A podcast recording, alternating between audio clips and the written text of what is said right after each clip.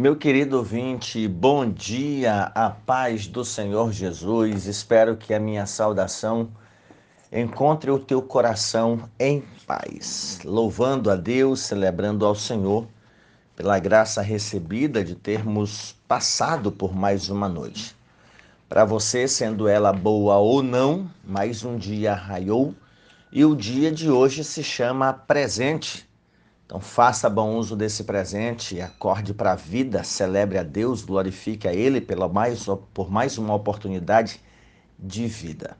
Eu sou o pastor Jarber e juntos estamos estudando o Credo dos Apóstolos. Provavelmente entraremos no mês seguinte meditando sobre esta temática. Estamos no segundo artigo, segundo artigo do Credo, ele é cristológico o primeiro, ele está centrado na pessoa de Deus, o Pai. O segundo artigo está centrado em Cristo. E o terceiro, no Espírito Santo e na sua atuação na igreja e na vida dos santos. Creio em Jesus Cristo, seu único Filho, nosso Senhor. Ele foi concebido por obra do Espírito Santo e nasceu da Virgem Maria Padeceu sobre Pôncio Pilatos, foi crucificado, morto e sepultado. Desceu aos mortos, ressuscitou no terceiro dia, subiu aos céus e está sentado à mão direita do Pai. Ele voltará para julgar vivos e mortos. Amém. Se você tem chegado agora e esta é a primeira ministração que nos ouve pregar sobre o credo apostólico, o Credo dos Apóstolos é um dos credos mais antigos da cristandade e é a síntese das doutrinas centrais da fé cristã, uma profissão pública de fé, uma declaração de fé dos catecúmenos, daqueles que desceriam as águas do batismo ou que seriam batizados, daqueles que deveriam professar a sua fé, não tendo o que nós temos hoje, livros, compêndios, comentários, ah, dicionários, dogmáticas, não tendo sequer a possibilidade de estar com um exemplar da Escritura Sagrada em suas mãos. No entanto, o Credo dos Apóstolos é a síntese dessas doutrinas essenciais, o que facilitava a memorização, a recitação, mas não o mero recitar, mas uma recitação em volta de verdades teológicas, verdades doutrinárias profundas, ricas, como nós já temos visto e ouvido nos últimos dias. É só você acompanhar esse link do Spotify que você vai encontrar as outras ministrações a respeito do Credo dos Apóstolos. Nosso último devocional esteve centrado em creio em Jesus Cristo, seu único filho em Jesus Cristo, falamos sobre as duas naturezas, divina e humana. Seu único filho, falamos de Cristo como unigênito, como filho de Deus, o que não significa que ele é adotivo ou subordinado. E hoje nós queremos falar sobre Jesus, nosso Senhor. Nós cremos que Jesus Cristo é o Senhor. Ele não é um vice-senhor, não, em hipótese alguma. Ele não é um assessor do Criador, um assessor de Deus o Pai. Ele é, inclusive, o meio pelo qual todas as coisas vieram a existir.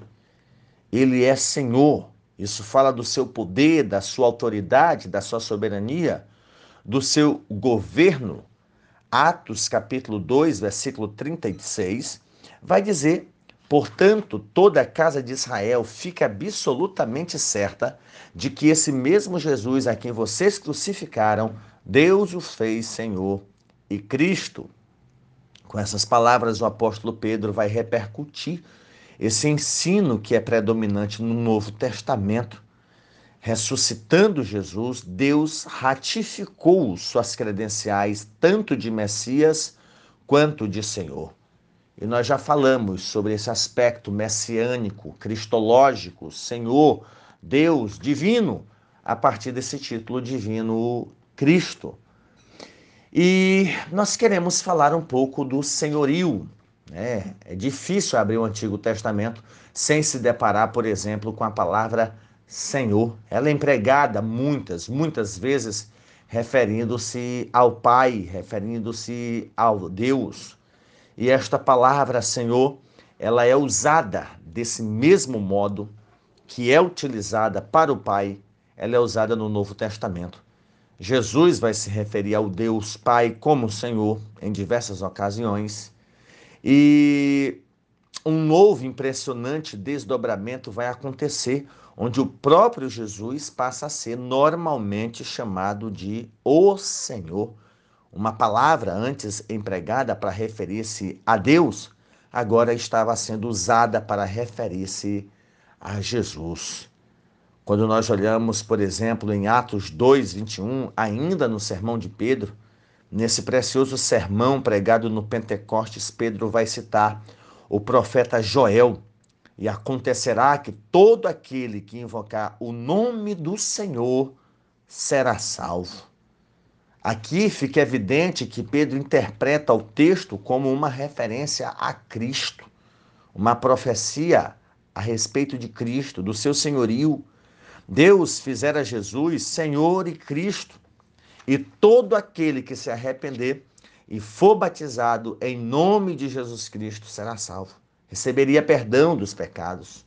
Joel se refere a um período muito importante, a um período crucial na história do povo de Deus, em que o Espírito seria derramado sobre todas as pessoas. E é previsto um grande e terrível dia do Senhor, um dia de julgamento no qual o Espírito do Senhor seria derramado, ah, e aqueles que vivessem sobre esse senhorio, sobre essa atuação do Espírito Santo, invocando o nome do Senhor, sendo salvo, né? Deus os salvaria, Deus os guardaria, e Pedro, porém, para ele o Senhor em questão é Jesus, com sua ressurreição, esse Jesus foi proclamado Senhor e agora compartilha a condição e a identidade do próprio Deus. Poderíamos enumerar muitos outros versículos que vão pontuar Jesus Cristo como sendo Senhor absoluto, como Senhor detentor de todo o poder, de toda autoridade. Uma vez que se trata de devocional, eu vou citar exemplos bíblicos sem especificamente mencionar a referência, uma vez que os meus devocionais são pontuações, são resultado das minhas meditações diárias e não necessariamente um tratado esmiuçado, mas devocionais. E enquanto devocionais, resultante das minhas meditações, eu quero partilhar com você nessa manhã sobre que Jesus Cristo é Senhor para que não fique entendido que ele é vice-senhor, vice-regente. Nós já falamos, quando explicamos creio em Jesus, o Filho de Deus, a expressão Filho de Deus, ela não quer dizer que ele é menor, subordinado, subalterno, inferior, diminuído, reduzido em hipótese alguma. E isto é ratificado pela expressão, pelo título Senhor. Se ele é Senhor, Obviamente, logicamente, consequentemente, a heresia do adocionismo, o ensino de que Jesus, em, em um momento do seu ministério, foi adotado por Deus e foi feito divino, ela cai por terra. A expressão Senhor acaba aqui com o subordinacionismo de que ele é menor do que o Pai, de que ele é quase semelhante aos anjos, um pouquinho maior mas, no entanto, menor do que o Deus Pai. A doutrina ariana de que ele é Deus, mas não Deus eterno. Portanto, não tão divino quanto o Pai, porque ele foi o primeiro a ser criado. Então, Jesus está acima de toda a criação, no entanto, abaixo de Deus. Mas não é isso que a Escritura Sagrada vai nos ensinar a respeito do Kyrios, do senhorio, do poder, desse título que reflete o seu atributo, que revele o seu poder, o seu senhorio sobre todas as coisas. Quando diz que ele é, por exemplo, o único Senhor, a ênfase aqui deve ser dada no fato de que Jesus Cristo é o Senhor dos senhores, o Senhor dos humanos. Por mais poderosos que os humanos sejam em sua relação com Deus, eles não deixam de ser servos. Jesus é Senhor, Senhor bondoso, longânimo, um Senhor que julga retamente, Senhor da glória. E nós temos inúmeros exemplos deste senhorio de Jesus. Por exemplo, ele é Senhor da criação, sobre as forças da natureza. Basta você lembrar do episódio de Jesus descansando na popa do barco. Parecia mais um homem dentre tantos outros que estavam lá. Não era um pescador experiente como os outros o eram. Afinal, ele era carpinteiro. Os pescadores estavam cuidando do barco, Jesus repousando, descansando devido estar submetido às mazelas do corpo humano. De repente vem um forte vento, as ondas do mar se tornam bravias, turbulentas, ferozes e começam a sacudir o barco para lá e para cá. Até procurar Jesus, os pescadores, na sua experiência, tentaram com suas próprias forças, tentaram com sua experiência controlar o barco, controlar a situação dentro do barco, manter o barco seguro por meio das velas, por meio do controle, do manuseio, talvez do leme, dos remos. A experiência deles se limitava a controlar o barco, a embarcação. Mas aquela situação exigia alguém que pudesse controlar não o barco, mas alguém que pudesse controlar a força da natureza, o vento e o mar. E sobre isso eles não tinham domínio. Quando eles percebem que eles não conseguem controlar o barco, controlar o barco. O vento e o mar estavam prestes a despedaçar aquele barco, como diz a Escritura. Então eles clamam a Jesus: Senhor, não te importa caso pereçamos? O Senhor Jesus Cristo levanta e diz: Vento, acalma-te, mar, aquieta-te. E a Bíblia Sagrada vai dizer que houve bonança por essa palavra de Jesus. E com esta palavra de Jesus que trouxe quietude ao mar, suavidade ao vento, a pergunta na embarcação foi: quem é este que até o vento e o mar lhe obedecem? Ele é Senhor. Ele é Senhor da criação. O vento, o mar, dependem dele para existir. Ele é Senhor. Às vezes você quer controlar uma situação, quando na verdade não é o barco que precisa ser controlado. São forças além do que você pode controlar que, que precisam ser controladas. E aí você precisa recorrer ao senhorio de Jesus Cristo. Deu para você entender esse exemplo? Os, os discípulos, que eram pescadores experientes, podiam fazer o máximo ali para controlar o barco e até poderiam controlar o barco, mas eles jamais poderiam controlar o vento, controlar o mar.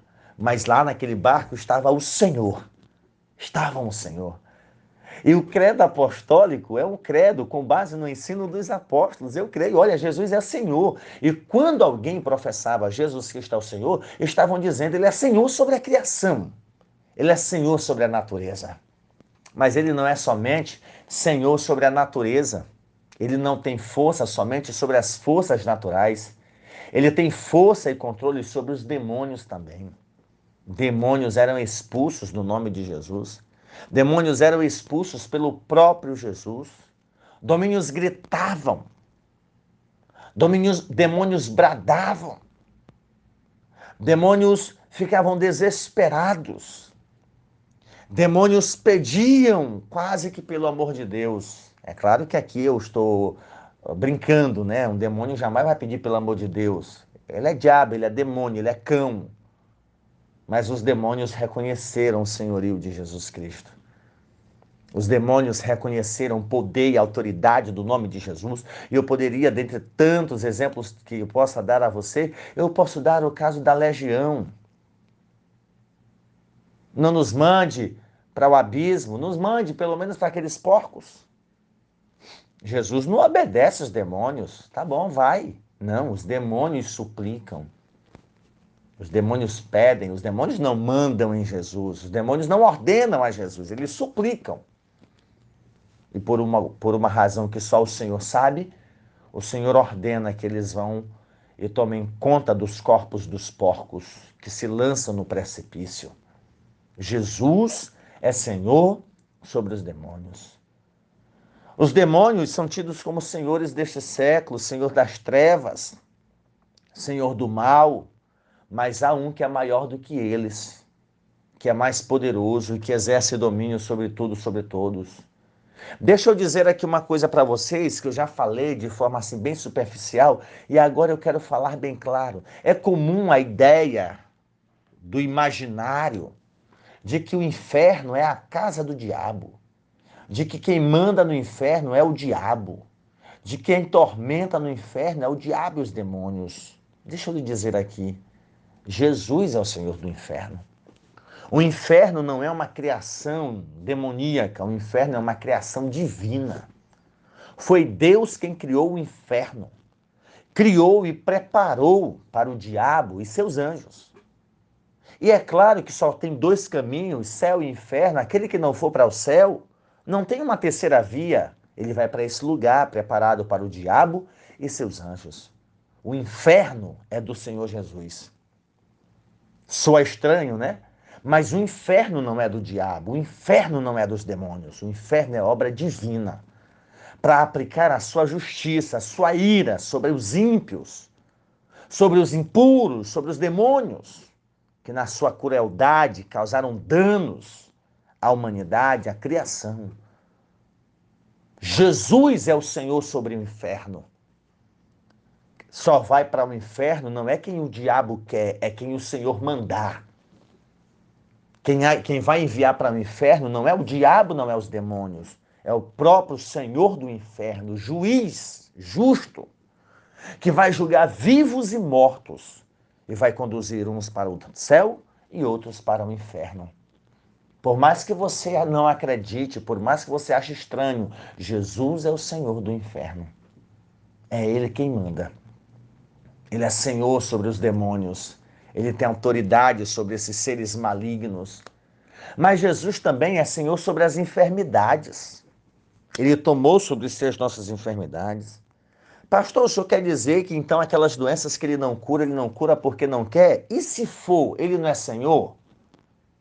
E se for porque ele não quer, ele não tem esse poder, ele não tem esse direito? Ah, então quer dizer que se ele não cura porque não quer, ah, então também eu não vou seguir mais ele não. Gente, é um problema seu. Ele não vai ser diminuído, ele não vai ser reduzido. Ele não vai ficar fazendo biquinho no canto da parede, perdi um para Satanás, perdi um para o inferno ou o céu vai esvaziar, ele não vai se condoer no que diz respeito a ficar lamentando porque você escolheu não segui-lo. Ele é Senhor. Quem sai perdendo é o servo que o abandona, é o servo que depende dele para viver, que depende dele para ir para o céu. É o servo que depende dele para tudo. Se você pensa que as tuas reclamações a respeito de Cristo vão mudar alguma coisa na sua essência, não vão mudar. Ele é Senhor, ele é imutável, ele é poderoso. Pastor, e por que, que ele não quer? Não sei, ele é Senhor. Ele é dono, ele é criador. Ele tem as razões, eu não perscruto o coração dele, as intenções dele. É por isso que o credo dos apóstolos é uma declaração de fé. Eu creio que ele é Senhor. É a mesma fé que teve Jó, mesmo chorando, ele deu, ele tomou. Eu não tenho por que questionar o Senhor. Faz isso com base no teu filho. Teu filho fica perguntando, perguntando, e dependendo da pergunta, você diz: para que tu quer saber? Só faz, obedece. Mas como assim? Eu não, tenho o que te dizer. Faz. Por que tem que sim? Porque eu sou teu pai, porque eu sou tua mãe. E quantos de nós, enquanto crianças, não fizemos coisas simplesmente porque os nossos pais pediram? Mas para Jesus, não, ele tem que dizer, tem que me explicar, tem que me convencer, tem que convencer coisa nenhuma. Pare de tratar Jesus como se fosse alguém que dependesse da tua devoção, como se fosse alguém que dependesse da tua adoração. Zangou, não vai mais para o culto. Tu pensa que Deus perde alguma coisa? Ah, zangou também, não vou dar meu dízimo. Tu pensa que Deus está perdendo alguma coisa? Ele é dono do ouro, da prata. Teu dízimo para ele não vai fazer ele melhorar, não vai também fazer ele piorar. Quem depende da obra é, quem depende da obra, não ele. Ah, porque Deus fez isso, se Deus sabia e não fez, ele é mau e eu não quero mais não. É um problema teu, tu ainda não sentiu a maldade dele. Vive o teu caminho desviado, vive a tua jornada desviada. Vive, usa as tuas razões aí para te afastar do Senhor. Usa as tuas razões para viver como tu bem entende. Usa as tuas razões para dizer o que quiser sobre Deus, achando que ele é mau. Vai chegar o dia que ele vai julgar vivos e mortos, e aqueles a quem ele julgar para o inferno, aí sim tu vai dizer: rapaz, eu pensei que ele era mau, eu pensei que ele era ruim, mas eu ainda não tinha sentido o peso da sua ira, o peso do seu julgamento. Pelo amor de Deus, meu querido ouvinte, para de ignorância. Ou como eu dizia com os meus amigos do ensino primário, para de jumentalidade. Não permita que essa tua ignorância te conduza ao inferno. Ele é Senhor, ele não deve satisfação a ninguém. Ele não precisa dizer o porquê que ele faz ou porquê ele deixa de fazer. Ele é Senhor. Ele é Senhor sobre as enfermidades. E como ele é Senhor, ele permite meios para que possamos nos tratar. E também, se ele não quiser curar, quiser que a pessoa morra por causa daquela enfermidade, bom será que a pessoa morra crendo que ele é Senhor sem jamais declarar esses fundamentos da fé. Eu creio em Jesus Cristo, o único Filho de Deus, o Senhor. E por último, ele é Senhor sobre os governos. Ele é apresentado na Escritura como Rei dos Reis e Senhor dos Senhores. Em um dado episódio, Jesus Cristo, totalmente açoitado, ensanguentado, esmurecido, preso, amarrado perante Pilatos, governador, totalmente desfigurado. Pilatos querendo ajudar Jesus, olha só. Pilatos querendo ajudar aquele que é Senhor, querendo dar uma mãozinha para o Senhor.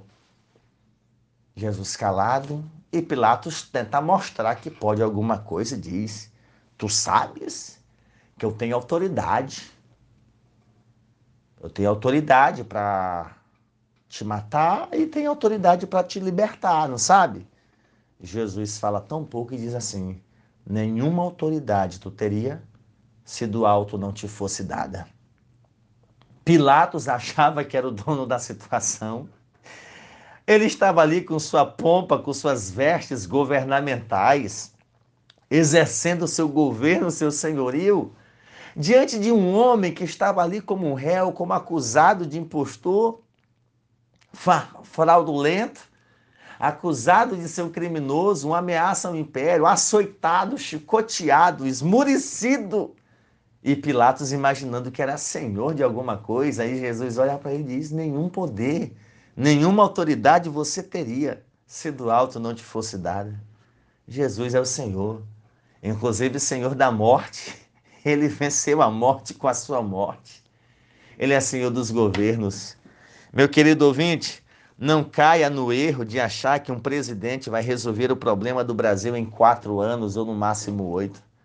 Não caia no erro de que um prefeito vai resolver todos os problemas da cidade em quatro anos, no máximo oito. Não pense que um governador, um senador, um deputado, seja estadual ou federal, vai solucionar o problema da nação.